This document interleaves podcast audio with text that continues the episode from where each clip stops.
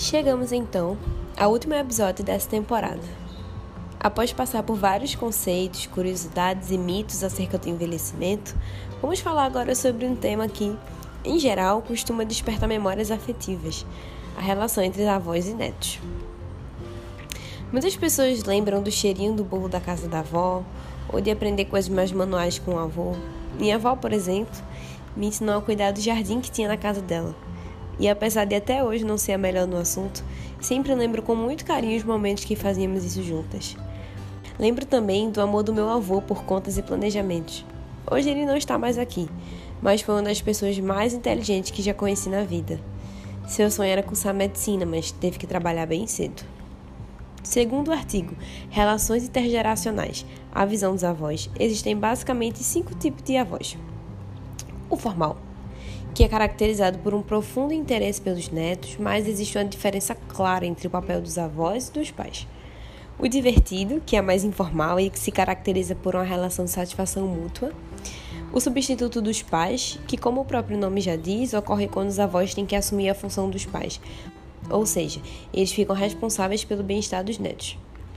O guardião da sabedoria familiar, que é uma relação mais tradicional, em que existem linhas de autoridade muito bem definidas entre as gerações, e os avós são vistos como pessoas mais sábias.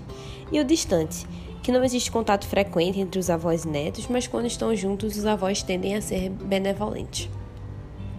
E aí, você que é vovô ou vovó, se identificou com algum? Se ainda não tem netos, qual gostaria de ser? Percebeu onde seus avós encaixariam nessa classificação? Trouxe essa pequena curiosidade para abordar um tema muito importante. De acordo com Erickson, a última fase do desenvolvimento, relacionada à velhice, é marcada por uma característica psicossocial chamada gerotranscendência, como vimos no episódio anterior. Isso é, dentre muitas coisas, ter a sensação de conectividade com a geração anterior. Essa conexão é extremamente importante para que haja saúde, principalmente em aspectos relacionados ao ego.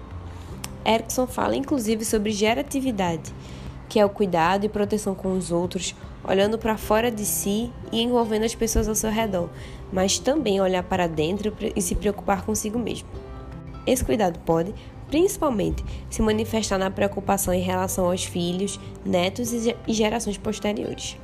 De acordo com o texto A Arte de Envelhecer, um estudo exploratório sobre a história da vida e o envelhecimento, aproveitar as oportunidades de crescimento e manter os vínculos sociais contribuem para o envelhecimento bem-sucedido.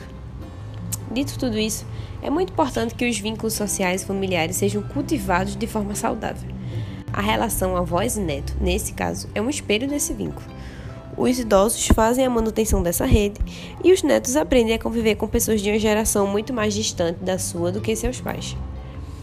E aqui encerra-se a experiência de produção de podcast. Foi uma experiência bastante interessante. Produzir conteúdos com a preocupação de trazer luz sobre alguns mitos, com a linguagem acessível e interessante.